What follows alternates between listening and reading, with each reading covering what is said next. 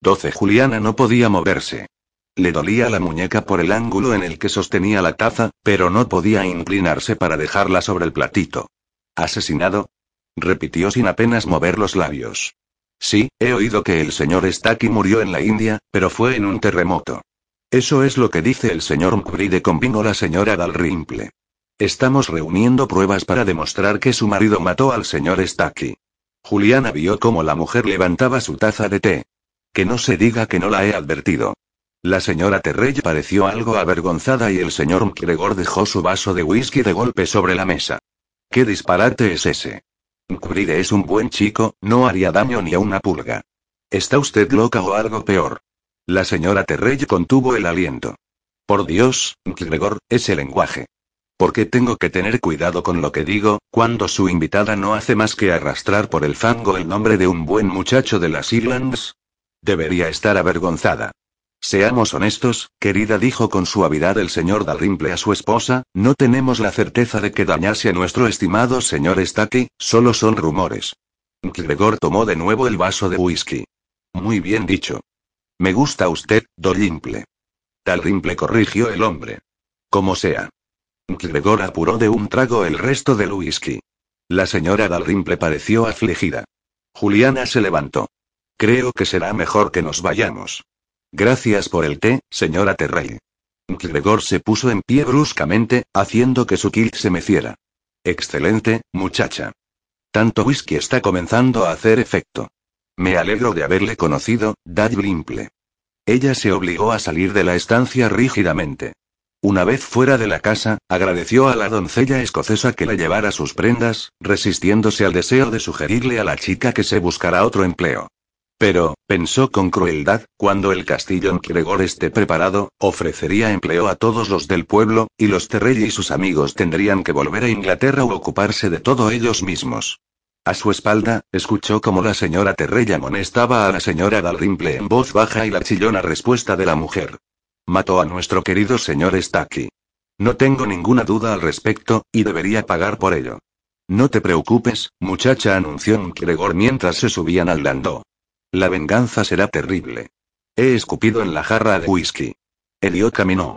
En esa ocasión, y para alivio de Maindar, no había llevado la escopeta, aunque tampoco había llegado a cargarla la última vez. Pretty estaba con él entonces y no quiso arriesgarse a hacerle daño. Ahora pisaba pesadamente sobre los helechos y el barro, rodeando los pequeños campos con la cosecha crecida de finales de verano. Al este, la tierra se inclinaba hacia el mar, que se extendía ancho y azul para ser tragado por el horizonte gris. Caminaba para olvidar la mirada que vio en la cara de Juliana cuando salieron de los sótanos, con las mejillas sucias por el polvo y las lágrimas, con el precioso vestido arruinado. Ella le había contemplado con ansiedad, incluso con miedo. Una mirada que no quería volver a ver. Juliana había descubierto en ese momento cómo era él realmente. Si cuando estaban sentados en la oscura cripta hubiera sabido lo que sabía ahora, jamás habría sugerido sonrientemente que se casara con ella. Aquella mañana, en los sótanos, él había creído de verdad que estaba de nuevo en su prisión. Todos sus sentidos se lo decían. Había escuchado voces hablando en el dialecto de la tribu, había olido la porquería que se acumulaba por los rincones, había saboreado el polvo en el aire, había estado allí. Y aún así, no podía recordar por qué había entrado en los túneles que había bajo la sala de calderas ni cómo los había encontrado aunque le fuera la vida en ello. ¿Había estado explorando la casa? ¿Buscando algo? No lo sabía. Estar al aire libre era más seguro. No existía el peligro de que confundiera Escocia con la selva del norte del Punjab y Afganistán, donde una pared de montañas afiladas era el único horizonte y el mar tan solo un distante sueño. Aquí, las coníferas y los árboles frondosos se erguían hacia el cielo, cubriendo las faldas de las montañas. Los prados estaban llenos de flores silvestres y los rebaños de ovejas cubrían las colinas. Se encontró de pronto frente a una casita blanca con el tejado de pizarra que tenía un huerto de hortalizas en un patio lateral. Una joven pelirroja se ocupaba de la huerta, arrancando las malas hierbas con manos enguantadas. Ella escuchó sus pasos y se levantó, sonriéndole encantada. Señor Mcride. Ha venido, mi abuela se sentirá feliz de verle. La muchacha se quitó los guantes tirando con fuerza de los dedos y se aproximó a la puerta abierta de la casa, presuponiendo, sin duda, que él la seguiría. Sin pensar, entró tras ella, agachando la cabeza para salvar el dintel bajo y contundente. El interior de la casa era pequeño pero cálido. Aquella era la vivienda de un viejo arrendatario que, en sus orígenes, tenía un dormitorio y un altillo, pero en la que en los últimos años se habían añadido paredes interiores para distribuir el espacio de manera equitativa. Por la puerta principal se accedía a una pequeña salita que daba a la cocina, y en la que había sillones confortables y una amplia alfombra frente a la chimenea. Las paredes estaban recién pintadas. Alegres cortinas colgaban en las ventanas y había una maceta en el alféizar con flores de verano. Resultaba un lugar acogedor. A Juliana le gustaría. La puerta del fondo estaba abierta y en ese momento emergía por ella la señora Rosmoran, apoyada en un bastón negro. Él le ofreció su brazo y la guió hasta uno de los sillones, donde la ayudó a acomodarse sin que ella protestara. La nieta, Fiona, se dirigió a la cocina, donde llenó un cubo con la bomba del fregadero antes de colocar el caldero sobre un pequeño fogón negro. Gracias, muchacho, dijo la señora Rosmoran. Es usted todo un caballero a pesar de que esté emparentado con Gregor. Golpeó el asiento de otro sillón con el bastón. Siéntese y déjeme examinarle. Su esposa vino hace un rato, pero estaba con Gregor y no quise recibirle. La señora Mbride es una criatura preciosa. Muy guapa, sí, señor. Su madre era una Duncan, gruñó la señora Rosmoran acomodando el trasero en el sillón. Era hija de una de mis amigas del colegio. Sin duda su suegra era una cabeza hueca. Fascinante, pero una cabeza hueca. Él no tenía respuesta a tal efusión. Ladeó la cabeza de manera educada y tomó asiento obedientemente mientras ella seguía hablando. La madre de su esposa sedujo al estirado y correcto St. John para que se casara con ella por su fortuna, y hasta ahí todo fue como la seda. Luego le ignoró por completo. Adquirió más ropa de la que cualquier mujer necesita y descuidó a su hija. La señora St. John permitió que los sirvientes hicieran lo que quisieran y, como casi siempre, no querían hacer nada, así que la pobre Juliana tuvo que ocuparse de sí misma. No es bueno que un niño esté tan solo. Oh, sí, tuvo a sus abuelas, una institutriz adecuada y, por último, el colegio. Su padre no es el tipo de hombre que se olvide de la educación de una hija. Sin embargo, sus compañeros de juego fueron lacayos y criadas, y sus confidentes el ama de llaves y el mayordomo. Cualquier brillo que la señorita St. John adquiriera fue gracias a sí misma, jamás he dado mérito alguno a esa academia a la que asistió, siempre he pensado que fue una pérdida de tiempo y dinero. Elliot recordó aquella época en la que había visitado la casa de Juliana acompañado de Ainsley. Jamás estaban en una habitación en la que pudiera entrar la señora St. John. Juliana había fingido siempre que no le importaba, era un hecho de la vida que los niños no se entremezclaban mucho con sus padres, pero él había visto el dolor en sus ojos cuando su madre se cruzaba en su camino y actuaba como si no percibiera su presencia. No parezca tan sorprendido de lo que sé, muchacho. Es posible que esté sepultada en este remoto lugar, pero conozco a todas las buenas familias escocesas de esta zona del país y más allá de las Islas Orcadas, y recibo montones de cartas. Fiona llevó la bandeja del té y la dejó sobre la mesa. Doy fe de ello, señor McBride. Recibe cartas todos los días. Y también envía muchas. Así que lo sé todo sobre su joven esposa, aseguró la señora Rosmoran, mientras indicaba a su nieta que le sirviera a él primero. Por lo que he oído, es una buena muchacha. Meneé la cabeza cuando me enteré de que iba a casarse con el señor Barclay. No era el hombre adecuado para ella. Ese tipo se deja llevar demasiado por su tonta familia. Fue una suerte que se fugara, pero, por el amor de Dios. ¿Tenía que ser con la profesora de piano? Bueno, es posible que sean felices. Él tomó la taza de té que le ofrecía Fiona. Yo me siento muy feliz de que se haya apartado de nuestro camino. La señora Rosmoran sostuvo la taza que le tendió su nieta con ambas manos, pero no le temblaban. Por supuesto. Siempre he pensado que usted y la joven Juliana harían una pareja fabulosa. Ayuda mucho que ella sea amiga de su hermana, y que su hermano y el padre de ella sean socios. Sin embargo, no sé por qué los hombres tienen que dedicarse a los negocios. Está claro que en estos días la tierra ya no es importante y que son los banqueros y comerciantes los que rigen el mundo. He escuchado que usted tiene mucho dinero ahorrado. Sí, algo. Bebió el té. La conversación con la señora Rosmoran estaba resultando muy refrescante. Apenas era necesario que hablara. Lo consiguió en el subcontinente, ¿no es cierto? Son muchos los que marchan para allí dispuestos a hacer fortuna y terminan desposeídos, muertos por culpa de alguna enfermedad extraña o adictos a sustancias nocivas. Pero a usted no le ha ocurrido nada de eso, ¿verdad? Multiplicó su dinero y ayudó a esos tontos ingleses a averiguar cómo puede uno hacerse rico allí. La señora Rosmoran se rió entre dientes. Es usted un muchacho listo. Cuando era niña fui testigo de cómo los Sassenachs ahuyentaban a los campesinos escoceses, cómo quemaban sus casas para convertir Escocia en una gran granja de ovejas. No deja de ser justicia poética que uno de los nuestros se llevara todo el dinero que hicieron con esos rebaños. No había sido tan sencillo, pero él nos molestó en corregirla.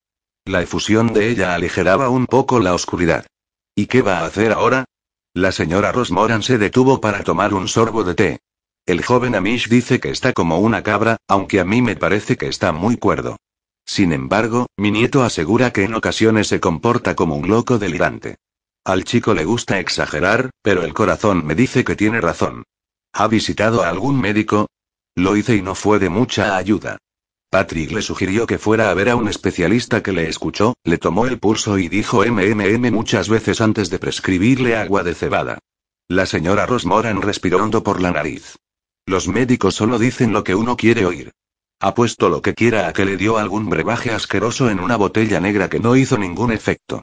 O le dijo que todo era un disparate y que solo necesitaba superarlo. Sin duda, ahora los médicos son demasiado jóvenes, salen de la universidad con ideas pomposas sobre lo que hay en los cuerpos, pero hacen caso omiso de lo que marca la vida de las personas, ¿no es cierto?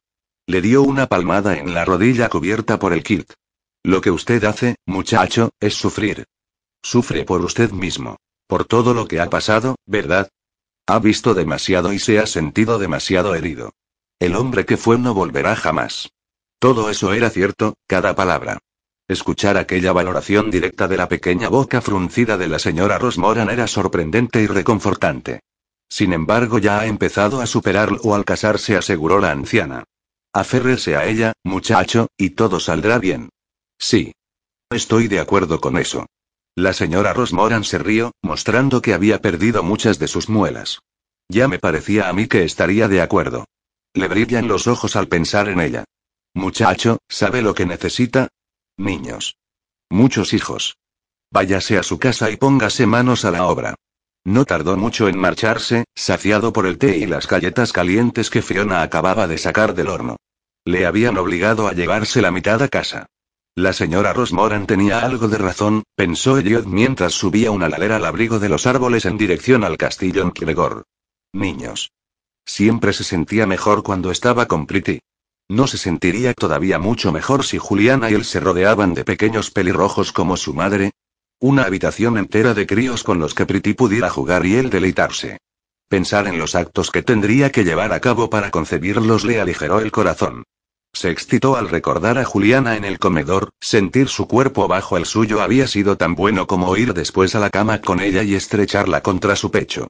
Habría hecho mucho más si no hubiera estado tanto tiempo apaciguando a McGregor.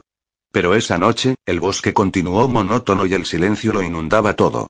Sin embargo, él se detuvo con cada nervio alerta. Escudriñó la colina que se erguía a la izquierda, donde los altos árboles recortaban su línea de visión. Pero lo supo. Aquel hormigueo en la nuca se lo decía. Había alguien en el bosque. Alguien que le observaba. Sus pensamientos se abrieron, no, por favor. Otra vez, no, y él los aplastó. Estaba loco, sí, pero su locura no podía provocar que el bosque se quedara en silencio. Aquel lugar rebosaba vida. Aves, bestias e insectos llevaban su particular existencia en aquel territorio. Nacían, crecían, se aventuraban fuera de los nidos, encontraban parejas, criaban a sus hijos y morían. Toda esa vida hacía ruido. Que un bosque se quedara en silencio quería decir que un depredador mortal hacía que todos los animales se hubieran quedado quietos, como él mismo. Aquel depredador podía ser un oso, un lobo o, lo más probable, un humano. No supo cuánto tiempo se quedó inmóvil bajo los árboles silenciosos. Poco a poco, los sonidos regresaron. Un petirrojo cantó y otro le respondió. La maleza comenzó a susurrar, ardillas o conejos que regresaban a sus madrigueras. Volvió a escudriñar la colina. Aparentemente nada había cambiado, pero los animales sabían igual que él que el cazador se había marchado. Recordó ahora por qué había ido a la sala de calderas y la excitación que sintió al encontrar la trampilla. Recordó lo que había estado buscando antes de que las imágenes se apoderaran de su mente y le transportaran al pasado. Comenzó a andar más rápido, mucho más rápido, hasta que bajó corriendo la cuesta para descubrir si había estado en lo cierto. Maindar informó a Juliana cuando llegó después de la visita a los Terrell de que Elliot no estaba en casa, pero antes de que tuviera ocasión de preocuparse, su marido atravesó a grandes zancadas la puerta abierta. Juliana, acompáñame. Él estaba jadeante y caminaba deprisa, y en sus ojos había una llama de determinación. Ella abrió la boca para preguntarle a dónde quería llevarla, pero la cerró cuando él le ofreció a Maindar la torta de maíz y mantequilla, la tomó de la mano y tiró de ella hacia la cocina. ¿Puedo al menos quitarme el sombrerito? preguntó. Él frunció el ceño al bajar la mirada hacia la inclinada ala del sombrerito, con las rizadas plumas flotantes en lo alto y el trozo de encaje que cubría el frente. Ella se dio cuenta de que no estudiaba el tocado, sino la mejor manera de deshacerse de él. Introdujo los dedos bajo las horquillas, alzó el sombrerito y lo dejó en manos de Chanan, que había salido corriendo de la cocina para unirse a ellos. Él volvió a tomarla de la mano y la arrastró hacia la escalera que partía de la cocina, hacia la oscuridad del sótano y el calor de la sala de calderas. Al menos ahora la caldera estaba en funcionamiento. Un parpadeo rojo procedía de la enorme máquina de hierro en la esquina, donde se podría calentar agua para cocinar y, con suerte y tiempo, para los cuartos de baño de arriba. Elliot encendió dos linternas con una vela y le tendió una a ella. Maindar apareció en la puerta. Said, ¿qué hace usted aquí abajo otra vez? Él le ofreció a Maindar su linterna, se quitó la chaqueta y se subió las mangas de la camisa para abrir la pesada trampilla. He recordado para qué vine aquí abajo esta mañana. Recuperó la linterna de manos del hindú. Quiero que te quedes aquí, ordenó. Quiero que alguien sepa dónde estamos, por si acaso la trampilla se cierra y no la puedo abrir, que es lo que me ocurrió a mí. Ah, articuló Maindar como si eso lo explicara todo. Juliana. Se dirigió a ella. ¿Estás dispuesta a explorar conmigo? Quizá la Mensaid querría cambiarse de ropa, sugirió Maindar. Ahí abajo hay mucha suciedad. Ella bajó la mirada a la seda color óxido. Cuando se lo puso esa mañana, aquel vestido le gustaba, pero ahora estaba manchado porque se había enfrentado con él a los Dalrymple. Elliot parecía impaciente y ella no quería impacientarlo más subiendo y cambiándose. Está bien, aseguró. Después de todo, ya lo he usado una vez. El frívolo comentario no funcionó. Elliot no dijo nada y Maindar pareció afligido. Espere, se lo ruego. Esperen un momento. Salió disparado y regresó, corriendo, menos de un minuto después con una prenda blanca muy grande. Dejó la linterna que ella sostenía en el suelo, alzó la tela y la dejó caer por su cabeza. Era una de esos blusones enormes que usaba Maindar con sus pantalones de seda. Estaba limpio y era lo suficientemente grande como para cubrir la mayor parte de su vestido. No quiero estropearlo, dijo ella. Maindar le hizo un gesto con la mano para quitarle importancia y le ofreció de nuevo la linterna. Tengo muchos. Venga, vayan. Elliot bajó por el hueco, dejó la linterna en el borde y le tendió los brazos. Él tuvo que encorvarse para poder avanzar por el pasadizo, pero en esta ocasión, la cercanía no parecía preocuparle. En cuanto ella recuperó el equilibrio, Elliot la guió hacia adelante. Debo comentarte algo, dijo ella mientras le seguía por las entrañas del viejo castillo. Me temo que concierne al señor Archibald Stacky. Él no respondió. Siguió caminando deprisa a pesar de tener que inclinar la cabeza y los hombros, y ella se apresuró a seguirle. Eres de lo más exasperante, Elliot McBride protestó ella. Él se volvió hacia ella y le tomó la mano. Lo sé. Su fuerte agarre era un apoyo que la salvaba de la oscuridad. Sus linternas emitían una débil luz. Solo pequeños círculos en el espacio. Amish había asegurado que el queroseno estaba a punto de llegar, pero quizá las velas de cera dentro de aquellas linternas de hojalata fueran más seguras en esa oscuridad desconocida. ¿A dónde vamos? susurró ella. No era necesario hablar en voz baja, pero el denso calor que les envolvía parecía requerirlo. Elliot respondió en tono normal, sonando muy cuerdo. Cuando era un muchacho encontré los planos del viejo castillo en uno de los libros de la biblioteca de Tion Gregor. El castillo había sido enorme, con instalaciones secretas, almacenes y dormitorios que usarían en caso de asedio. Mi tío me trajo aquí abajo y me mostró un poco el lugar. He comenzado a explorarlo otra vez después de comprarlo. ¿La gente vivía aquí abajo? Ella se estremeció.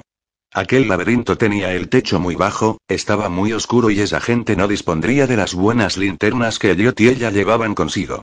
Vivían aquí cuando era necesario, aseguró él. Tío Gregor dice que los McPherson hacían redadas a menudo en esos tiempos, y que mujeres, niños y cualquier cosa valiosa se ocultaba aquí abajo. El señor McPherson parece muy orgulloso de descender de invasores. Por cierto, me ha dicho que eres bienvenido para pescar o cazar en su hacienda cuando lo desees. Hace 600 años, los McPherson eran salvajes guerreros, lo mismo que los McGregor. La suya fue una larga contienda. Los tiempos cambian, sí, pero las personas no. Lo que fuera que quisiera decir, no lo explicó. Elliot comentó ella mientras él seguía obligándola a internarse en la oscuridad. Sé que se supone que debo ser una esposa obediente, que debo dejar que mi marido decida mi destino sin oponerme, pero me temo que jamás he dispuesto de buenos ejemplos de esposas obedientes en mi vida. Mi madre siempre hizo lo que le dio la gana. Mi madrastra es algo más considerada con la opinión de las demás personas, pero no mantiene precisamente en secreto sus opiniones, así que hay algo que debo preguntarte. ¿Tienes intención de vivir en el castillo en Kiregor durante el resto de tu vida? ¿Explorar el castillo y pasearte por las Islands? ¿O regresaremos ocasionalmente a la civilización, aunque solo sea para un breve interludio? Al ritmo que llevamos, pronto me quedaré sin ropa. Él se irguió bruscamente y ella se dio cuenta de que habían entrado en una estancia en la que el techo permitía que se enderezara en toda su altura. La luz de su linterna no llegaba a iluminar el techo, pero sintió que estaban en un lugar enorme, y la frescura de la atmósfera indicaba que aquel aire limpio procedía de alguna parte. Todavía no regresaremos a Edimburgo, comentó él distraído, iluminando a su alrededor con su luz. Sé que tener demasiadas personas a tu alrededor te pone nervioso, dijo ella. Has perdido el hábito de alternar con la sociedad y sueles provocar las habladurías de la gente. Lo sé. De hecho, me sorprendió mucho que fueras a Edimburgo. Sin embargo, tuve la fortuna de encontrarte el día de la boda. Por supuesto que fui a Edimburgo. Su voz contenía una nota de seriedad y ella le miró para encontrar sus ojos clavados en ella, plateados e intensamente brillantes a la luz de la llama. ¿Para asistir a mi boda? preguntó ella en voz baja. ¿Qué detalle por tu parte? Había enviado una invitación genérica a Roma, convidando a la familia McBride. Se había dicho a sí misma que lo hacía así porque no tenía manera de saber si los tres hermanos McBride menores estarían o no en el país para la ocasión. Pero ahora era consciente de que jamás habría podido escribir una invitación para Elliot. Al enviar una nota general había evitado garabatear su nombre. La mano con la que Elliot todavía sostenía la de ella se tensó, agarrándola con más fuerza. No fui a Edimburgo para asistir a tu maldita boda. Fui para detenerla. Ella parpadeó. ¿Para detenerla? Su mirada gris era tan afilada que cortaba. Por supuesto que fui para detenerla, muchacha. ¿Acaso crees que hubiera permitido que te casaras con otro hombre que no fuera yo? Trece pero, a Juliana se le secó la boca. La mirada de Elliot estaba llena de ardiente determinación, era el Elliot que había ido a buscarse la vida en una tierra lejana y que no permitió que pasar casi un año prisionero acabara con él. Si no querías que me casara con Grant, ¿por qué esperaste hasta el día de la boda para hablar conmigo? Porque sabía que tenía muchas más posibilidades de conquistarte si me ponía de pie en la iglesia delante de todo el mundo y decía que tenía una razón para no permitir que te casaras con él. ¿Qué razón es esa? preguntó ella con un hilo de voz. Solo se podía detener una boda si se podía probar que alguno de los cónyuges estaba casado con otra persona, que tuvieran un grado de parentesco demasiado cercano o que uno estuviera forzando al otro a casarse. Y ninguna de esas premisas podía ser aplicada en su enlace con Grant. Habría dicho que tú, Juliana, eres mi pareja. Mi mujer. Que siempre has sido mía. Que no permitiría que te fueras con ningún otro. Elliot la miraba con tanta intensidad que sus ojos decían todavía más que las palabras. Había un crudo dolor en aquellos iris grises. La soledad de un hombre que pensó que siempre estaría solo. ¿Por qué no me lo dijiste? preguntó ella con voz suave, pero ronca por la emoción. ¿Por qué no me lo dijiste antes de que pensara en casarme con él? ¿Cuándo creía que no podías ser mi marido? Él le soltó la mano y volvió a iluminar con la linterna a su alrededor. ¿Qué habrías hecho si me hubieras visto cuando volví a casa de la India? Era un hombre arruinado, asustado por igual de la oscuridad y de la luz. No era nada. Su voz era aguda. Ya has visto lo que todavía hago. No habrías querido a un marido como yo, te hubieras casado conmigo por piedad y no hubiera podido soportarlo. Quería poder ofrecerte algo. Una casa, un marido que pudiera caminar erguido la mayoría de los días. Ella permanecía quieta, incapaz de moverse. Jadeó, ahogada por las apretadas cintas del corsé. Un pensamiento sobresalió entre todos los que daban vueltas en su cabeza. Jamás había sabido lo que Elliot sentía por ella.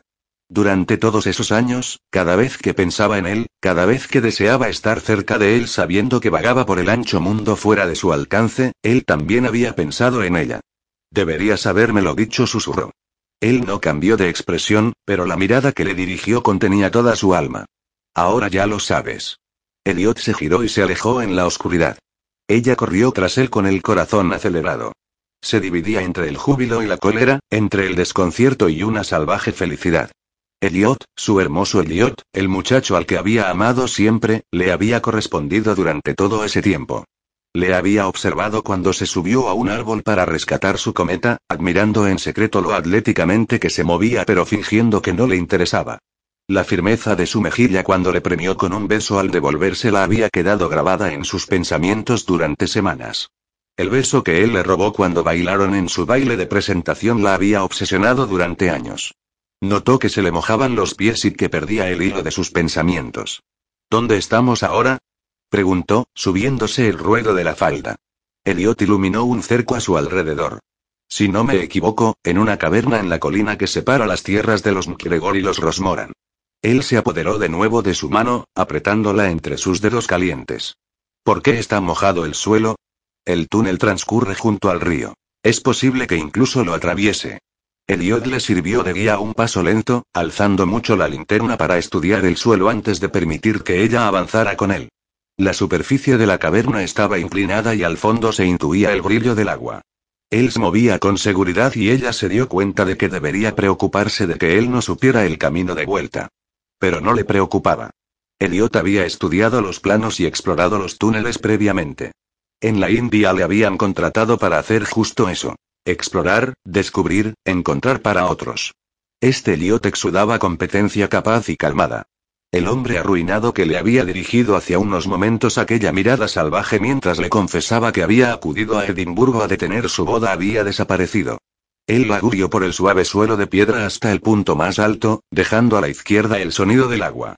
La impresión que ella había recibido antes se incrementó. El aire era fresco y renovado tras haber atravesado el calor malsano y húmedo de los túneles.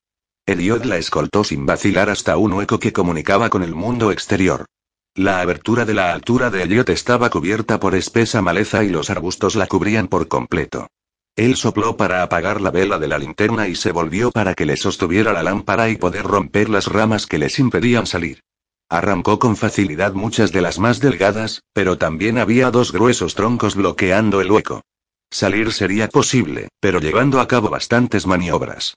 Eliot apagó también la vela de la otra linterna y tomó las dos de sus manos para arrojarlas a través del hueco. Se forzó a traspasar la abertura y luego escaló, alzándose a sí mismo sobre los arbustos. Las afiladas ramas se engancharon en el kilt y se lo subieron hasta las caderas mientras se abría paso entre la vegetación. Eliot, susurró ella. No llevas nada debajo de la ropa. Sus muslos y fuertes nalgas se tensaron mientras atravesaba el agujero. Juliana avanzó un paso cuando lo consiguió y él se volvió hacia ella con una sonrisa colmada de pecado. Soy escocés, dijo. Todavía con aquella pícara sonrisa, separó más ramas desde fuera y le tendió los brazos. Ella se aferró a ellos mientras pateaba en el aire, escapando con maña de la oscuridad. El blusón de Maindar estaba ahora roto y manchado de tierra. El hueco desembocaba en la ladera de una colina. Elliot se apoyó contra la pared de piedra casi vertical y ayudó a Juliana de buscar apoyos. Matas de hierba que no se desgajaran bajo su peso. Habían emergido en medio de un brezal sin árboles, pero lleno de rocas, y los arbustos habían crecido sobre el hueco. La ladera sobre la que estaban caía en pendiente sobre un río, de hecho, un paso en falso podía hacerla zambullirse en él. Pero Elliot no estaba dispuesto a permitir tal cosa. La sostenía con fuerza inamovible mientras la guiaba por el improvisado camino, hasta que alcanzaron un sendero que recorría un lado de la colina. El balido de las ovejas a lo lejos indicaba cuál era, probablemente, el uso del camino. Su marido la ayudó a subir a una enorme roca redondeada antes de seguirla. Una vez que se aseguró que estaba segura, bajó de nuevo la ladera. Ella le observó cubrir el hueco, reemplazando las ramas rotas y borrando cualquier rastro. Elliot recuperó las linternas que había lanzado antes por el agujero y regresó junto a ella, caminando con seguridad por el escabroso camino, sin dar nunca un paso en falso. Por su actitud, podía estar caminando por una ancha carretera y bien pavimentada. Él llegó a la enorme roca donde estaba ella y se detuvo a su lado. Este valle debe haber sido un buen lugar para que los McGregor se escondieran de los McPherson, comentó Elliot. Podían cruzar el río y refugiarse en los prados, más allá, sin que nadie se diera cuenta. Pero entonces habrían dejado el castillo en manos del clan rival, reflexionó ella, mirando hacia el río. ¿Crees que los salvajes antepasados del señor McGregor habrían hecho eso? No, pero sí que habrían puesto a salvo a las mujeres y los niños. Las familias pudieron haber vivido de lo que proporcionaba este valle. Ella tomó nota de la belleza del lugar. El río que se apresuraba bajo ellos, el mismo que tanto asustó a Nandita cuando atravesaron el puente el primer día. Tanto el señor McGregor como Amish afirmaban que en aquel río había pesca abundante, y en los pliegues del valle, las mujeres y los niños habrían encontrado bayas u otros alimentos. En épocas más pacíficas, habrían explorado el valle que se perdía entre las colinas, para saber exactamente dónde esconderse cuando llegaran las batallas. Te apuesto lo que quieras que ahí abajo hay un montón de arbustos cargaditos de moras, dijo ella, notando que se le hacía la boca agua. ¿Qué te parece, Elliot? Llevamos un cubo de ellas al castillo y le enseñamos a Maindar cómo hacer mermelada. No tenemos cubo. Ella alzó el blusón blanco que la cubría y formó un recipiente con la tela. Solía hacer esto con mi delantal cuando era niña. En la propiedad de mi padre me dedicaba a recoger moras que acostumbraba a comer en el mismo camino. Volvía loca a mi institutriz. Él no la miró, pero esbozó una leve sonrisa. La Juliana que yo conocí siempre tenía el delantal inmaculado. Nunca llevaba un pelo fuera de su sitio. Cumplía todas las normas. Esa es la Juliana que alternaba en sociedad. Cuando estaban en el bosque, era muy distinta. Allí nadie podía verme. Yo no era la sociedad, era el hermano travieso de tu mejor amiga. Es posible, pero cuando Ainsley venía de visita, o cuando la visitaba yo, todo eso tenía que hacerse muy correctamente. Tu hermana siempre se ha reído de mi insistencia sobre guardar la etiqueta, pero me seguía la corriente. El hecho de que convencieras a Ainsley para seguir las reglas es por sí solo un milagro, aseguró él con la objetividad que tenía un hermano mayor para con una hermana atolondrada. Recuerdo que ella disfrutaba asaltando la despensa cuando estábamos en la escuela. Siempre la consideré muy audaz, pero jamás le importó compartir su botín. Sin embargo, todo ha salido bien, ¿no crees? Ahora está felizmente casada, tiene un bebé y otro en camino. Quiero tener hijos. La brusca declaración de Yod la hizo detenerse. El sol se ponía por detrás de las colinas, a la derecha, llenando el río de sombras. Eliot recorrió con la mirada la corriente de agua antes de rodear otra roca enorme. El crepúsculo hacía que sus rasgos parecieran más afilados y rodeaba su figura con un leve resplandor. Cuando él volvió a mirarla, la líquida luz rozaba la fina red de cicatrices, que se perdían desde la sien bajo el nacimiento del pelo. Muchos hijos, insistió él. Entiendo. A ella se le aceleró el corazón. ¿Es esa la razón por la que te apresuraste a ir a Edimburgo con idea de detener mi boda y quedarte con la novia? No, solo quería alejarte de ese imbécil, Barclay. Por suerte para él, se fugó antes de que tuviera que matarle. ¿Matarle? Por su bien, espero que se haya largado con la profesora de piano a Inglaterra. Te lo hizo pasar mal y eso no se lo perdono. Elliot parecía otra vez distante. Entonces todavía no me había dado cuenta de que quería tener hijos. ¿Te has dado cuenta ahora? Algo de lo que dijo hoy la señora Rosmoran hizo que lo hiciera. ¿La señora Rosmoran? Ella parpadeó. ¿Has hablado hoy con ella? Cuando me detuve para visitarla, su nieta me dijo que se encontraba mal. ¿Ya está bien? La señora Rosmoran es una mujer fuerte de las Iglands. Le dijo a su nieta que mintiera porque no quería ver al tío McGregor. Ah. Ella rectificó en su mente la idea sobre una débil anciana de las Iglands. Recordaré ir sola la próxima vez. O quizá contigo. Al parecer no le importa recibirte. Hoy lo hizo. Quizá la próxima vez haya cambiado de idea. Ella hizo un gesto de exasperación con las manos. Da igual la causa, no visité a la señora Rosmoran, pero sí a los Terrell, y es necesario que te cuente qué ocurrió allí. Los Sassenachs tienen unos amigos llamados Dalrymple, y mucho me temo que piensan que tú mataste al señor Stacky. Él no la miró. La única indicación de que Elliot la había oído provino de un leve frunce en su ceño. ¿Elliot? ¿Quién sabe? Pronunció lentamente. Es posible. Ella había abierto la boca para convenir que tal cosa era absurda, pero las palabras murieron antes de abandonar sus labios. Yo sé que no, ella es una, ¿cómo? Pero tú mismo dijiste que el señor Staki había desaparecido cuando regresaste a tu plantación. Que no le habías vuelto a ver. No recuerdo haberle visto otra vez, la corrigió. Maindar me dijo que Staki se había trasladado a Lahore, donde murió, pero en esa época estaba muy mal y recuerdo muy poco de lo que hice durante esos meses. Pero Maindar lo sabría, adujo ella. Te cuidó, ¿verdad? Estuvo contigo todo el rato. Quizá deberías decirme exactamente lo que te ocurrió. Elliot hizo una pausa y ella pensó que estaba pensando la mejor manera de desgranar la historia. Será mejor que se lo pidas a Maindar, dijo él en cambio. Será más coherente. Pero si hubieras hecho algo tan atroz, incluso aunque no lo recordaras, Maindar estaría al tanto. Te lo habría dicho. Él negó con la cabeza. Maindar podría haberlo ocultado. A mí, a todo el mundo. ¿Por qué haría eso? Para protegerme. Si no sé lo que he hecho, no huiré. No me entregaré a las autoridades. Él hablaba de aquello con lejanía, con demasiada calma. Bueno, pues yo me niego a creerlo, afirmó ella. ¿Qué razón tendrías para matar al señor Staki? Elliot encogió levemente los hombros. Quizá quisiera vengarme de él. Eso es absurdo. Le pediré a Maindar que me cuente lo ocurrido. Miente muy bien. Y sobre todo por mí. Ella alzó la barbilla. A mí no me mentirá. Pero debemos tomar medidas con respecto a los Dalrymple. No podemos permitir que la policía venga a arrestarte. Elliot entrecerró los ojos para mirarla. En eso estoy de acuerdo. Jamás he oído hablar de esos Dalrymple. Afirman haber llegado de las Indias, donde eran amigos del señor Staki. Dijeron que habían coincidido contigo al menos una vez. Staki jamás los mencionó y yo no los conocí. Interesante, se dio varios toquecitos en el labio con el dedo. Creo que deberíamos informarnos sobre ellos, y me parece que sé a preguntar. Y ahora, como tú mismo dijiste antes de arrastrarme por esos pasadizos, has recordado por qué bajaste a ellos esta mañana. ¿A qué te referías? Ya no estoy seguro. Tenía una idea, pero, ella entrelazó los dedos. Es que ahora que he atravesado los pasadizos y estoy sucia y arañada, me interesa saber por qué. Elliot se dio la vuelta y la miró fijamente. Cualquier interés que tuviera en el señor Estaquio en los Dalrymple y su horrible acusación había desaparecido. Creo que lo que más me interesa en este momento es volver a retomar el tema de los hijos. Volvía a estar concentrado totalmente en ella, traspasando cualquier barrera que ella pudiera haber alzado y pasando por encima de cualquier pensamiento. Quiero tener hijos contigo. ¿Tú quieres tenerlos conmigo? Aquella mirada de Elliot hizo que se le detuviera el corazón.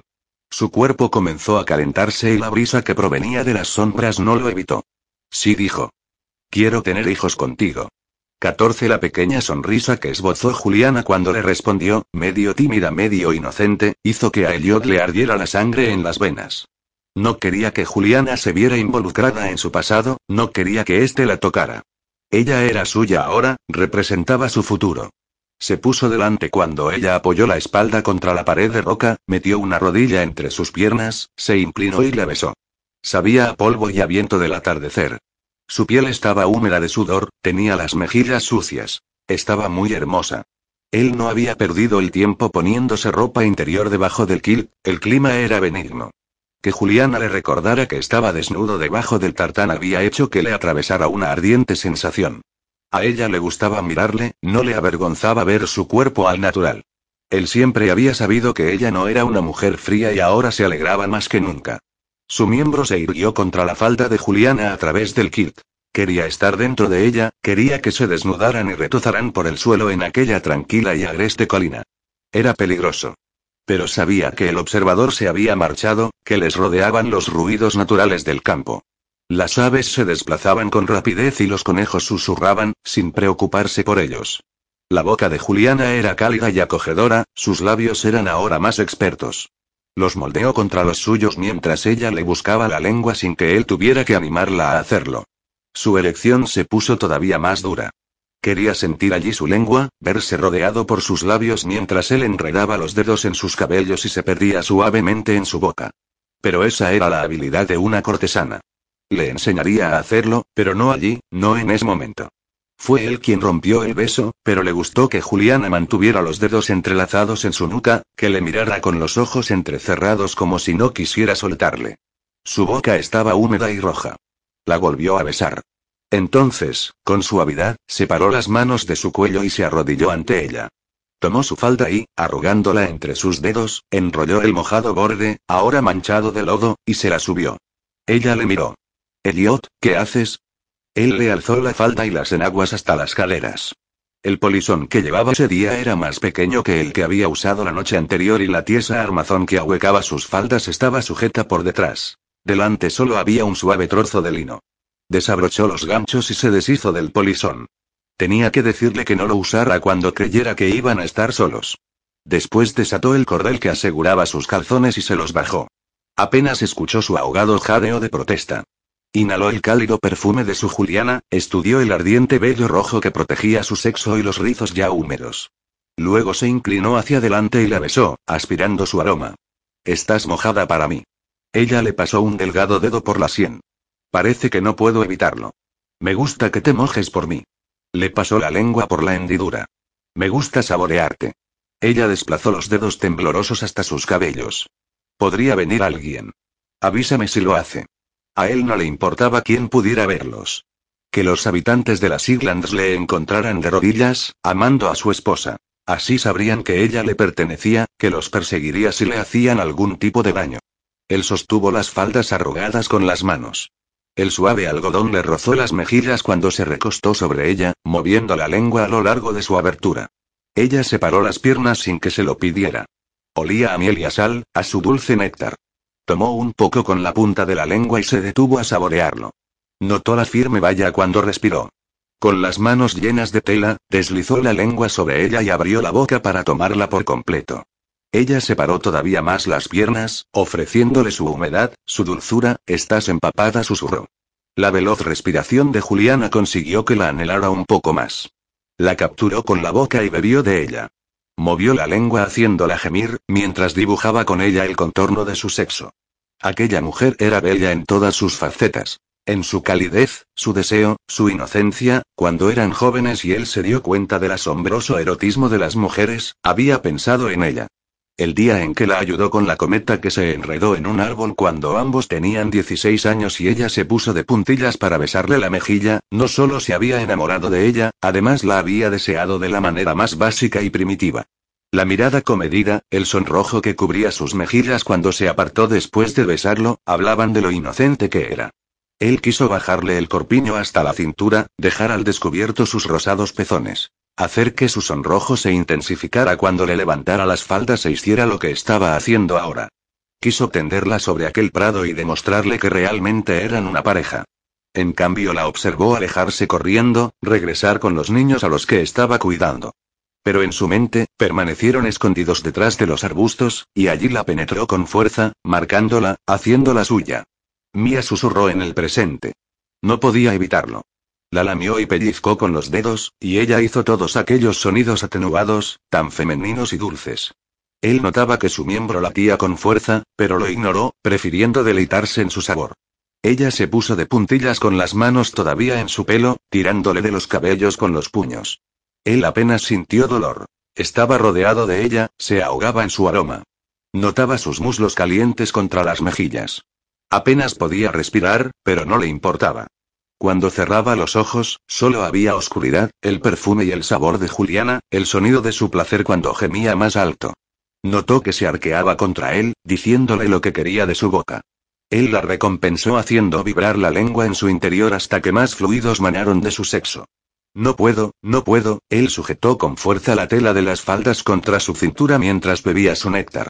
Juliana se amoldó contra la redondeada roca cuando se le doblaron las piernas. Comenzó a estremecerse y apoyó las manos en sus hombros para no caer. Por fin, él le concedió lo que suplicaba. Se limpió la boca con una esquina del kill mientras se ponía en pie y, soltándole las faldas, apresó su boca con la suya. Ella le devolvió el beso con una intensidad que provocó que le doliera el corazón. Tenemos que volver a casa, dijo él. La besó en el pelo, en la cara, en los labios una vez más. Necesitaba estar dentro de ella. Lo necesitaba ya. Tendremos que volver andando, comentó ella. No creo que pudiera regresar a los túneles. Entonces volveremos andando. Le colocó el pequeño polizón, la agarró con firmeza por el codo y comenzó a caminar a paso ligero, arrastrándola consigo y buscando el camino más corto hacia el castillo en Kiregor. En verano el sol no se ocultaba basta después de las 10. Juliana yacía desnuda en la enorme cama junto a Elliot. Los últimos rayos acariciaban los largos músculos de su cuerpo. Él no estaba dormido. Deslizaba la punta de los dedos por su costado húmedo, le rodeaba un pecho, buscando el pezón con el pulgar y rozándolo de manera juguetona. La había llevado allí, la había desnudado y la había tendido en la cama para hacerle el amor durante dos horas. Ahora estaba tumbado a su lado, con el miembro medio erecto presionado contra su muslo. Los ojos grises de Elliot se habían suavizado con la luz del atardecer, pero no parecía cansado. Cuando me dijo en qué consistía el sexo en el matrimonio, mi madrastra no mencionó esto, comentó ella con suavidad. Elliot le capturó el pecho entre los dedos y acarició el prominente pezón. No mencionó que, Tenían la cabeza apoyada en la almohada, las sábanas habían desaparecido hacía tiempo. Nada de lo que hemos hecho hoy. Me dio instrucciones de tumbarme boca arriba y subirme el camisón lo necesario. Después tú te colocarías sobre mí y me penetrarías. Sonrió al recordar lo que había preguntado. ¿Qué debo hacer entre ese momento y el instante en que él derrame su semilla? Parecía haber transcurrido mucho tiempo desde esa conversación y el momento actual. Tú encontrarías placer en el acto, pero probablemente yo no. Debía abrazarte y animarte cuando alcanzaras el éxtasis porque es, en ese momento en concreto, el único en que el hombre es, por una vez en su vida, más débil que la mujer. Él se rió. Una carcajada profunda y masculina. ¿Eso viene en un libro? Eso creo. Ahora que lo pensaba, no podía imaginar que Gemma le mintiera con tanta facilidad. Y Ainsley le había comentado, con un destello en sus ojos, que las relaciones entre los miembros del matrimonio podían llegar a ser algo maravilloso, pero nadie dijo nada de mesas de comedor, ni de lo que hiciste hoy en la ladera, ni que te desearía de tantas maneras diferentes. MMM, ¿a qué maneras diferentes te refieres? Ella le pasó la mano por el hombro. Jamás pensé que necesitaría tocarte todo el rato. Pero me encanta tocarte. Le deslizó la yema de los dedos por las clavículas, acariciando las cicatrices que le cubrían la piel. No me gusta que te hagan daño. Ya no me duele. Pero le había dolido. Le habían hecho mucho daño. Ahora estás a salvo, aseguró. Aquí, en esta casa, conmigo, estás a salvo. Lo sé. Y sin embargo, esta mañana pensaste que estabas de regreso en la prisión. Él buscó su mano y entrelazó sus dedos, deteniendo su contacto. Me suele ocurrir. Muy a menudo. La mirada de Elliot perdió su calor mientras le besaba los nudillos. Luego le soltó la mano. Ahora no tanto. Ella examinó rápidamente el tatuaje recorriéndole el bíceps antes de seguir camino hacia las tetillas, donde el vello dorado era iluminado por la última luz solar. Quiero que estés bien. Estoy bien cuando estoy contigo, Juliana. Quiero que lo estés incluso cuando no estás conmigo. Él le capturó la muñeca cerrando sus dedos alrededor y a ella le dio un vuelco el corazón al ver su sonrisa. Entonces, tendrás que estar siempre a mi lado. Bueno, por supuesto. Me he casado contigo. Pero, hablando en serio, Elliot, sabes que algunos días tendremos que estar separados. Él le acarició la muñeca pero no se la soltó. No sé si llegaré a estar tan sano como tú pretendes. Quizás si hablaras de ello, no. Fue la brusca respuesta. No quiero recordar, no quiero que nadie opine sobre lo que pasé ni que me haga preguntas. Quiero estar aquí y ahora. Ellos jamás supieron de ti. Nunca lograron que hablara de ti. Ella no sabía a qué se refería con sus últimas palabras, pero lo demás tenía sentido. Él quería dejar a un lado los malos recuerdos y disfrutar de la seguridad y tranquilidad que le suponían estar en su hogar. Pero también sabía que la distancia que había entre ellos dos no desaparecería hasta que comprendiera lo que le había ocurrido. O quizá esperara demasiado. En muchos matrimonios había una enorme distancia entre los cónyuges que no llegaba a cerrarse nunca. Los maridos se concentraban en sus negocios o en su club, mientras que las esposas lo hacían en realizar visitas y planificar sus compromisos sociales. La pareja se juntaba cuando eran los anfitriones de una fiesta o cuando tenían que asistir juntos a una, pero solo por un breve tiempo. Ella tenía amigas que apenas hablaban con sus maridos. Habían concebido niños con esos hombres, pero apenas les conocían. Eliot había afirmado que quería tener más hijos. Había visto verdadero anhelo en sus ojos cuando anunció tal deseo. Dejó que su mano vagara por el torso de Eliot, que bajara hasta el musculoso abdomen, rodeándole el ombligo. Él le soltó la muñeca cuando siguió más abajo, hasta el órgano que volvía a estar tan duro como cuando había hecho el amor con ella un cuarto de hora antes. Él puso las manos en la nuca y rodó sobre la espalda, dándole completo acceso a su cuerpo. Así que te gusta tocarme, ¿verdad? Preguntó él con un pecaminoso ardor en los ojos.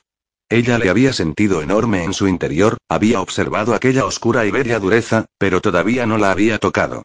Sumergió la mano atrevidamente entre sus piernas para tocar los cálidos testículos, que se tensaron contra su palma. Él yació allí, rígido, como si estuviera obligándose a permanecer quieto, con las manos sujetas detrás de la cabeza. Emitió un sonido de placer cuando ella deslizó los dedos de arriba abajo por el eje, recreándose en la suavidad de raso de la piel. A la moribunda luz, él estaba oscuro de deseo, pesado en su mano. Cerró los dedos en torno a él y apretó. Elliot gimió en voz alta. La punta se puso más roja cuando la capturó con la mano. El glande era muy diferente al resto, pensó mientras lo estudiaba. Más elástico, pero igual de caliente y duro. Se preguntó a qué sabría. Sus pensamientos volvieron a aquel momento en el que Elliot lamió y saboreó su sexo en el bosque. Jamás había sentido nada parecido. El calor de su boca, el roce de su lengua, apretó las piernas al recordar. Se inclinó y lamió la punta. Por Dios, Juliana. Acabarás conmigo. Las palabras fueron suaves pero tensas. Ella volvió a rozarle con la lengua, disfrutando del leve sabor salado de su piel. También le gustaron las diferentes texturas, lo mullido que estaba el borde del glande, lo duro donde se encontraba con el eje. El áspero vello de la base le hizo cosquillas en la lengua, y sin embargo los testículos eran como terciopelo caliente. Recorrió el abdomen de Elliot con la boca abierta, no pudo contenerse y le chupó el ombligo. Su pelo cayó como una cortina alrededor de él. Él jadeó con fuerza antes de apresarle los cabellos con una mano, cerrando el puño. No, no pudieron arrancarme ni una palabra sobre ti. Las palabras fueron tan suaves que ella no estuvo segura de haberlas escuchado. Rodeó el ombligo con la lengua y luego siguió la línea de vello que bajaba hasta su miembro. Volvió a saborearle otra vez, moviéndose de arriba abajo por los lados del eje, besándolo hasta llegar a la punta. Luego alzó la cabeza y le sonrió, segura de que él se reiría de lo tonta que era. La expresión en la cara de Elliot le hizo detenerse. En sus ojos se reflejaba una carnalidad pura, una cruda necesidad. Era un hombre hermoso, desnudo y tendido sobre la espalda, con el cuerpo bronceado sobre las sábanas para su disfrute y placer. Solo le dio tiempo a lanzar una voraz mirada antes de que él la apresara entre sus brazos y la deslizara sobre su cuerpo. Él abrió la boca sobre la de ella al tiempo que le separaba las piernas.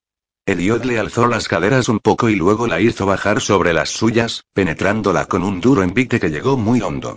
Ella contuvo el aliento. En aquella posición estaba abierta por completo, su cuerpo se arqueaba más hacia él haciendo que la penetrara hasta el fondo. Él comenzó entonces a mover las caderas al tiempo que le sujetaba con fuerza la cintura. Ella notó que el éxtasis crecía en su interior, que se movía en espiral entre el punto donde Elliot se clavaba y las sensaciones que inundaban su corazón. Cuando comenzó a gemir, él la giró con un gruñido del colchón y la puso debajo de su cuerpo. En la penumbra, sus ojos brillaban con una determinación casi tan alocada como el movimiento que impulsaba sus cuerpos. Ella volvió a gritar y justo a la vez, él también aulló. Al instante cayeron desmadejados sobre las frías sábanas. Él aterrizó junto a ella y la apresó en un estrecho abrazo. Una honda sensación de paz y satisfacción la invadió y cayó en un profundo sueño. Elliot se despertó de golpe. Nada se había movido. Nada había cambiado. Y aún así, la luz de la luna se mezclaba con la luminosidad previa al crepúsculo al otro lado de la ventana, manteniendo la oscuridad a raya. La media luz hacía que la piel de Julián apareciera blanca como el mármol. No era su calmada respiración lo que le había despertado. Ni tampoco un grito en el pasillo. Gregor y Comal no habían entablado una de sus discusiones en dos idiomas, y Amish no proclamaba ninguna de sus ideas en el vestíbulo. La casa estaba en silencio. Las ranas, los grillos y las aves nocturnas llenaban el alba de sonidos musicales. El reloj del vestíbulo que Juliana había insistido en que fuera limpiado y puesto a punto repicó doce veces. Era medianoche. La hora encantada. Se levantó silenciosamente de la cama. Podía moverse como un fantasma. Era una de las habilidades que había aprendido como rastreador, y el depredador que había en él ni siquiera tenía que pensar para hacerlo. Juliana continuó durmiendo, ajena a todo. Él se puso la camisa, envolvió el kilt a su cintura, tomó las botas y salió al pasillo. Se calzó sentado en los escalones del pie de la escalera antes de caminar en silencio hacia la cocina. Buscó la escopeta que Maindar había ocultado en la despensa del mayordomo y tomó las balas de un cajón de la alacena de la cocina. Maindar no estaba a la vista. Toda la familia disfrutaba de un merecido descanso.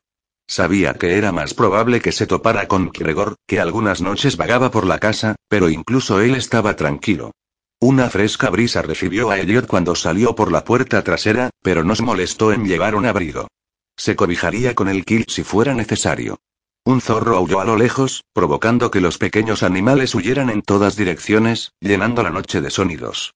Al final del jardín, justo al otro lado del portón, se detuvo a cargar el arma buscando las balas en el desporrán, donde las había guardado junto con unas galletas que encontró en la despensa. Mantuvo el arma abierta sobre su brazo. Empezó a recorrer el largo camino que la llevaría al puente peatonal que cruzaba el río y separaba sus tierras de las de los Rosmoran. Juliana y él habían utilizado esa misma ruta para volver a casa por la tarde. Mientras caminaba, revivió las sensaciones táctiles de estar con Juliana, perderse en su interior, que ella le ciñera estrechamente sin saber lo que le hacía, los mullidos pechos contra su torso. Recordó también la deliciosa emoción de sentir su lengua en el pene. Pequeños e indecisos lametazos, besos cada vez más atrevidos, todo aquello había hecho que casi perdiera el control. Juliana era todavía demasiado inocente para lo que quería hacer con ella. Su bien intencionada madrastra le había enseñado que un hombre se acostaba con su esposa utilizando una posición, que se aliviaba con rapidez y luego desaparecía en su club o volvía con sus amantes. Él tendría que mostrarle que eso no era necesariamente así. Además, no tenía intención de pasar días en un sofocante club acompañado de hombres de mentes estrechas ni pretendía tomar una amante. ¿Cómo iba a ser tan idiota cuando tenía a Juliana? Llegó al puente peatonal y al camino que conducía al desfiladero donde desembocaban los túneles. Avanzó con cuidado, la luz de la luna hacía que no fuera necesaria una linterna. La colina se curvaba alrededor del valle y otra montaña se elevaba más allá. Él sabía que debía haber más entradas en los túneles. Los McGregor jamás hubieran permitido que sus enemigos les arrinconaran si descubrían la salida, por eso tendrían varias. Caminó hasta la siguiente colina, donde los árboles volvían a repuntar a su alrededor. El bosque estaba en completa quietud, el espía había regresado. Cerró la escopeta y puso el dedo en el gatillo. Venga, sal. Sal y enfréntate a mí, gritó con tono tranquilo. Si haces lo que digo, no dispararé. 15. Silencio. Un búho ululó en la lejanía. Solo alguien con la misma experiencia que Elliot podía rastrearle a esa manera. Pero ese hombre estaba muerto muerto y enterrado, había sido olvidado por el mundo. Era injusto que fuera así porque había sido muy bueno en lo que hacía, pero el mundo era así. Staki tenía que estar muerto. Cuando Maindar le había contado sobre su muerte, él aceptó la historia como plausible porque Staki había sido un ser volátil y tendía a enfrentarse a la gente. Pero era igual de probable que Staki le hubiera provocado y él le hubiera estrangulado. Sin embargo, por el bien de su Said, Maindar podía haberse inventado la historia de que Staki había muerto en la Ore en un terremoto. A fin de cuentas, el hindú siempre trataba de velar por él. Que él no recordara haberlo matado no significaba nada. Se había olvidado de muchas cosas y había aprendido a ser un asesino experto.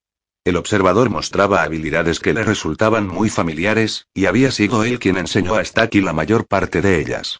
Le estaba acechando un hombre muerto. O más bien un hombre que suponía que tenía que estar muerto y no lo estaba. Él todavía se sentía perdido algunos días, pero su instinto, agudizado por los meses viviendo como un animal, le decía verdades que su razón no parecía captar. Si tengo razón, habló a la noche, entonces dile a tus amigos que no te maté. Mántenlos a distancia de mi mujer y de mí. El viento suspiró entre los árboles, las hojas caídas corrieron por encima de la tierra. Ahora el terreno estaba seco, tras días sin llover. Volvió a hablar con voz profunda, sin gritar. Si estás aquí para llevarte a la niña, no la dejaré marchar. Priti es mía y su lugar está conmigo. Silencio. Al parecer el observador no tenía intención de hablar. Se acercó al lugar donde creía que estaba la siguiente salida del laberinto de túneles, y dejó las galletas sobre una roca. Si intentas vivir de lo que la tierra te ofrezca, alguien acabará denunciándote a la policía como furtivo. Le diré al chico que te traiga comida. Todavía nada. El viento volvió a suspirar, y justo después supo que el observador se había marchado. No se movió una rama, ni siquiera se rompió. Staki era casi tan buen rastreador como él. Aquella había sido la base de su amistad al principio. Esperó durante un buen rato después de eso. Los ruidos del bosque regresaron a la normalidad una vez más, pero él no se movió ni regresó a su casa hasta que la luna se ocultó profundamente detrás de las colinas, al oeste.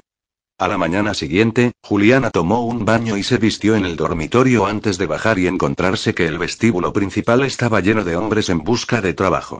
Amish había cumplido su palabra como una venganza.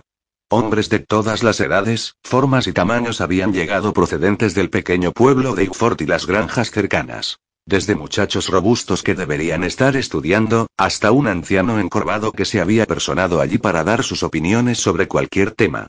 Había llegado el momento de poner en marcha el castillo en Kiregor. Maindar parecía un poco preocupado por cómo alimentar a toda esa gente, pero ella envió a Mish al pueblo en busca de víveres. Es más, los campesinos y arrendatarios traían suministros con ellos. Pollos, huevos, una cabra, queso, pan, cerveza, regalos para el nuevo Laird y su esposa. A Priti le gustó la cabra, aunque ésta encontró de inmediato uno de los bonitos velos de seda de Chanan y se lo comió. El animal pareció muy inocente cuando descubrieron lo ocurrido a pesar de que un trozo de seda color añil asomaba por un lado de su boca. Gregor se sentó al lado del anciano para charlar y fumar en pipa con él mientras Maindar y Chanan corrían a la cocina, donde Nandita intentaba ocultarse de todos aquellos extraños. Priti se dedicó a jugar con su nueva amiga, la cabra. El día anterior, Juliana había comenzado a redactar listas de lo que era necesario hacer, pero la ronda de visitas, seguidas de la aventura a través de los pasadizos con Elliot y hacer el amor con él durante el resto del día, había impedido que las terminara. Escuchó la resonante voz de Maindar intentando controlar el caos y vio a Komal ocupada en dar indicaciones a la gente con órdenes que nadie entendía. Mientras ella decidía qué debía hacerse primero, entró Elliot y se encargó de ello con serenidad. Puso a algunos hombres a reparar el tejado y a otros a arreglar ventanas. A un buen número de ellos les indicó que encontraran las rozas por donde iban los alambres y cordones del sistema de poleas de la campanilla y a los que quedaban les ordenó, simplemente, que se pusieran a limpiar. Dio las instrucciones con voz clara y sin gritar, preguntando quién era el más indicado para realizar cada trabajo. A media mañana, el castillo en Kiregor parecía una colmena. Los trabajadores ocupaban cada rincón, acumulando polvo, martillando, arrancando partes viejas y sustituyéndolas por otras nuevas. La cocina desbordaba comida. Maindar, Chanan, Nandita, Amish y Fiona, la nieta de la señora Rosmoran, se ocupaban de ello al tiempo que cuidaban de Priti. La cabra miró a Maindar con desconfianza cuando el hindú se acercó a ella, pero el hombre solo quería obtener un poco de leche. Ella requisó una sección de la mesa del comedor para escribir sus cartas y acabar sus listas. De vez en cuando, llamaba desde allí a Amish con una campanilla que encontró en el cajón de un aparador. Era una de las habitaciones más pequeñas de la planta baja y disponía de unas ventanas enormes desde las que se podía ver cómo la tierra se inclinaba hasta el mar. Por las mañanas era una estancia soleada, por lo que resultaba perfecta como estudio para escribir. La sala anexa, grande y de techos altos, sería el comedor para el desayuno. Se imaginó allí todas las mañanas con Elliot. Él leyendo sus periódicos y ella supervisando y respondiendo su correspondencia. Resultaba una estampa doméstica, acogedora, cálida, se dijo a sí misma que cuando la casa estuviera lista, Elliot ya no padecería aquellas horribles pesadillas y habría superado el pasado. Era un líder nato. La manera en que había manejado a los hombres hacía unos instantes era la prueba palpable. Volvería a ser él mismo. Ofrecerían fites de verano y organizarían una cacería en agosto. La familia se reuniría allí en Navidad y Año Nuevo antes de regresar a Edimburgo, Londres o donde quiera que decidieran comenzar la temporada. Maindar preparó un almuerzo compuesto por pan, carne y queso, seguramente sugerencia de Fiona Rosmoran, aunque a ella le sirvió lentejas y un estofado de pollo que estaba muy condimentado realizado con la leche de cabra. Los hombres trabajaron durante toda la tarde. Sus traqueteos y gritos resultaban de alguna manera reconfortantes. La vieja casa llevaba demasiado tiempo tranquila y ahora rebosaba actividad. Incluso el propio Gregor parecía entusiasmado. Dijo que llevaba años deseando reparar el lugar, pero no había dispuesto del dinero necesario y no era el tipo de ir que obligaba a sus arrendatarios a trabajar sin cobrar. Cuando la actividad laboral decreció y los hombres regresaron a sus casas, con sus familias, Maindar se acercó a la esquina del comedor y carraspeó. Ella alzó la cabeza, apartando la vista de la lista de necesidades que estaba elaborando y se lo encontró retorciendo sus enormes manos con nerviosismo. ¿Qué ocurre, Maindar? preguntó alarmada. ¿El señor Mbride se encuentra mal otra vez? No, no, el Saib está bien, se apresuró a asegurar el hindú. No, lo que quiero decirle es que tenemos un ladrón. ¿Un ladrón? Ella lanzó una mirada de confusión a los muebles que se amontonaban en la estancia, allí guardados para que los hombres pudieran adecuar las demás habitaciones. ¿Cómo puedes saber que falta algo? ¿Cómo es posible que eches algo de menos? Es de la cocina, aclaró Maindar. Falta comida. Su alarma se disolvió. Hoy has hecho muchas comidas diferentes, Maindar. No dejaron de salir platos de la cocina. Muchos de los hombres trajeron su propia comida, dudo que robaran nada.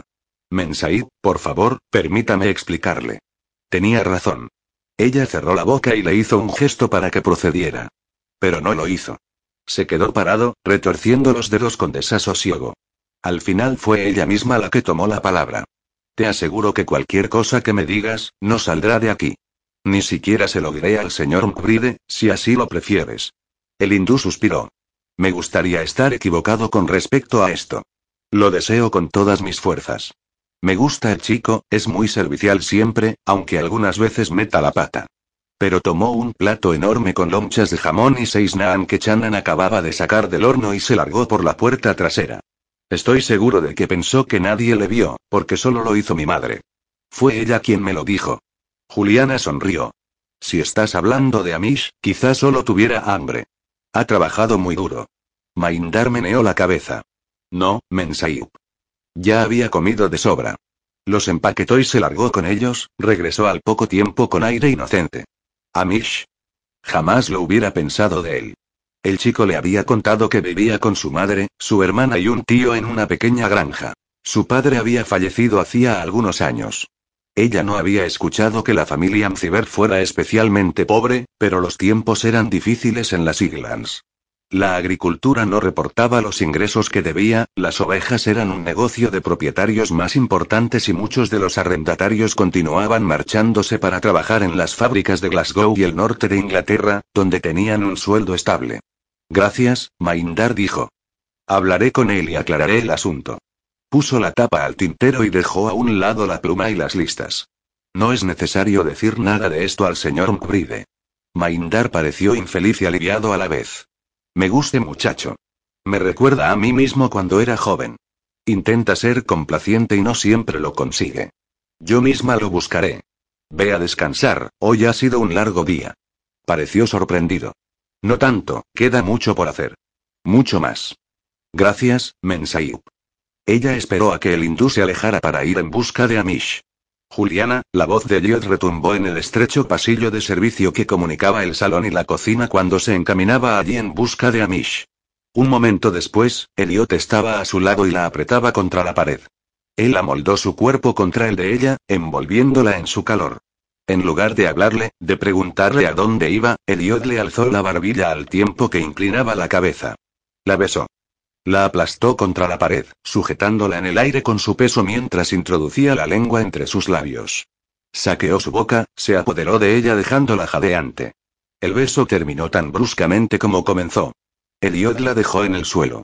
Bajó la mirada hacia ella un momento antes de soltarla, le acarició con los labios la comisura de la boca y desapareció por el pasillo sin decir palabra. El kilt movía sobre sus nalgas, meciéndose con sus largas zancadas. Ella permaneció contra la pared con las rodillas débiles, aplastando las palmas de las manos contra la fría piedra de la pared, para no caerse, mientras le observaba alejarse. Todavía seguía intentando recuperar el aliento cuando el propio Amish apareció en el pasillo con su rapidez habitual. Amish. Se obligó a erguirse. Amish, detente. El chico obedeció, jadeante por su vigorosa marcha. Sí, señora. ¿Qué puedo hacer por usted? Sonaba feliz, sin pizca de culpabilidad reflejada en su expresión. Ella buscó la mejor manera de sacar el tema a colación. Aunque debía hacerlo con tacto, decidió que preguntar sin rodeos era lo más conveniente. ¿Qué sabes sobre el jamón y el pan que ha desaparecido? Él la miró con sorpresa.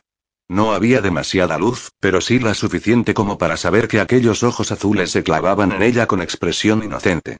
No han desaparecido, señora. Me temo que te vieron saliendo con un buen plato de jamón y naan recién hecho. Sonrió. ¿O se ha equivocado con Mal y fue la cabra quien se los comió? El chico pareció todavía más perplejo. No fue la cabra.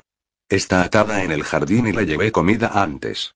No, no creo que ella sea la culpable. Le miró de soslayo. ¿Admites que has sido tú quien se lo llevó? Sí. El chico no parecía preocupado. ¿Y qué hiciste con ello? Recorrí el camino hasta el puente peatonal, el que conduce a la colina que hay encima de la casa de mi tía abuela. Rodeé el castillo y abandoné el sendero antes de llegar al puente, hizo mi gesto con su musculoso brazo indicando la dirección donde se hallaba la casa de la señora Rosmoran. Estaba describiendo el camino que ella y su marido había tomado para regresar a casa la tarde anterior. ¿Le llevaste la comida a la señora Rosmoran? Deberías habérmelo dicho, hubiera llenado una cesta de... Y Amish volvió a mirarla con perplejidad.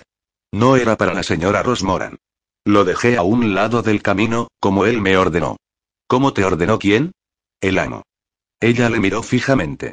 Déjame asegurarme de que te he entendido bien, Amish. El señor Mbride te dijo que llevaras esa comida hasta el camino y la dejaras allí. ¿Para qué? Amish se encogió de hombros como si le dijera que las razones del Laird eran inexplicables para él. No lo sé. Mi abuela solía poner vasos de leche a la gente menuda. Es la manera de conseguir que no roben nada, ya me entiende. Los vasos siempre estaban vacíos por la mañana. Sin duda convino ella. Pero un buen plato de jamón y pan hindú con mantequilla me parece algo diferente a unos vasos de leche. Sí. Amish frunció el ceño. Pero no pregunté. Las cosas del Lair no son asunto mío. No importa, Amish se rindió ella. Ya me encargaré de ello. Pero si el señor Mbride vuelve a pedirte que le lleves comida a la gente menuda, ven y dímelo. Me pidió que no dijera nada, señora. No lo hubiera hecho, pero ha sido usted quien me preguntó. No obstante, me lo dirás. El chico le sostuvo la mirada mientras meditaba si debía más obediencia al lairdo a su señora. Suspiró. Sí, señora. Muy bien. Gracias, Amish. La sonrisa de Amish se extendió de oreja a oreja al tiempo que se tocaba la frente en un saludo marcial. Luego se giró y galopó hacia la cocina. Ella aplastó las dudas y fue en busca de su marido. Tío Gregor había arrastrado a Elliot hasta el viejo salón de billar que ocupaba la última estancia del final del pasillo de la planta baja. Allí había varias mesas de billar, pero solo una estaba descubierta. Las demás se encontraban ocultas bajo enormes sábanas que estaban cubiertas por capas de polvo. Mientras tu mujer está entretenida con adecuar el salón de baile y la sala de visitas, nosotros no debemos olvidar el refugio de los maridos, ¿verdad? Comentó Gregor. Cuando ella ofrezca su grandiosa hazte, los sufridos miembros del clan necesitarán un lugar al que retirarse.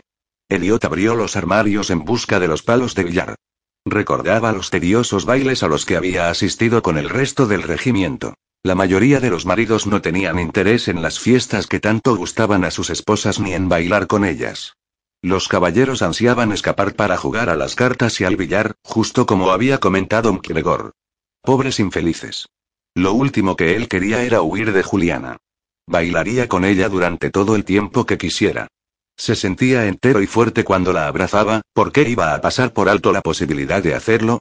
Cuando se cruzó con ella en el pasillo un rato antes, no pudo resistirse a robarle un beso. ¿Por qué conformarse con un buenas tardes, ¿qué tal estás?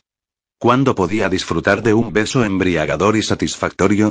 El hecho de poder besar a Juliana siempre que deseara era algo que bien valía la pena celebrar. He pasado aquí muchas buenas noches con mis compañeros de la universidad, decía Gregor con pesar. Entonces odiaba a Person, no le permitía traspasar la puerta. Es irónico que sea el único que lo hace ahora. El único que no se alejó cuando murió mi mujer y se acabó el dinero, Elliot encontró una caja de madera con bolas de billar en el mismo sitio que los palos y llevó todo a la mesa. Mis amigos, o están muertos o se han enterrado en las reglas del regimiento para no volver a asomar la nariz. Sí. Gregor meneó la cabeza mientras cogía el resto de las bolas de la caja y las hacía rodar encima de la mesa. Cuando somos jóvenes, pensamos que lo seremos siempre. Elliot no estaba preparado para mostrarse caprichoso y nostálgico. Tendría que vivir muchos años con Juliana antes de que llegara el momento de ponerse a recordar el pasado en una sala de billar con la próxima generación. Juliana entró justo en ese momento, con los ojos brillantes y la mejilla manchada de hollín. Esa sería una de las imágenes que recordaría en el futuro. Señor Mbride saludó ella. ¿Podemos hablar? Señor Mbride.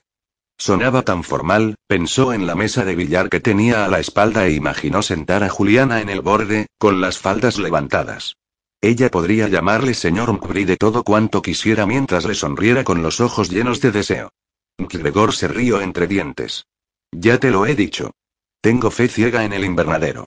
En sus rincones y escondites, en sus confortables bancos, Juliana le lanzó una mirada de sorpresa.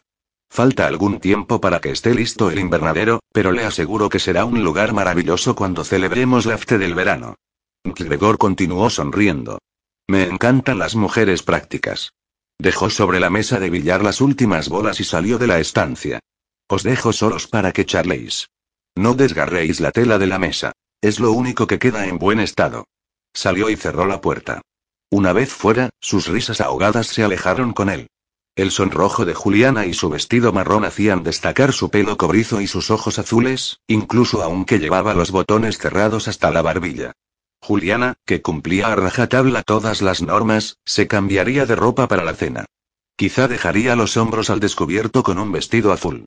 Él podría cenar imaginando que volvía a verter otra copa de whisky sobre sus pechos. No pudo evitar acercarse a ella y le salió al encuentro. Le colocó un mechón suelto de pelo. El beso que había reclamado en el pasillo había prendido fuego a su sangre y todavía no se le había enfriado. Elliot, ¿me has oído? No. ¿Qué has dicho, cariño? Te he dicho que Amish ha hecho algo de lo más extraño. Dice que tú le has ordenado llevar un plato de jamón al bosque y dejarlo allí junto con un poco de nagan. Sí. Él asintió con la cabeza mientras le acariciaba otro mechón de pelo. Bien. Me alegro de que se acordara. ¿Pero con qué objeto? No me digas que con idea de dar cuenta de él si te entra el hambre en tu próximo paseo por el bosque. Parecía tan indignada que tuvo que sonreír. No, no es para mí. Entonces, ¿para quién? Y, de todas maneras, si Amish lo dejó a un lado del camino, los animales se lo comerán. Lo metió en una bolsa y lo colgó de un árbol. O por lo menos eso le dije que hiciera. Juliana parecía intentar traspasar la neblina que le envolvía para dar con su yo más auténtico. Sabía que esa era su intención. Pero aquel idiot se había perdido hacía mucho tiempo. Por favor, dime para qué. ¿Para un vagabundo? Para Archibald Stack y repuso. No tenía sentido mentir inventarse bonitas historias con Juliana. Ha venido a por mí.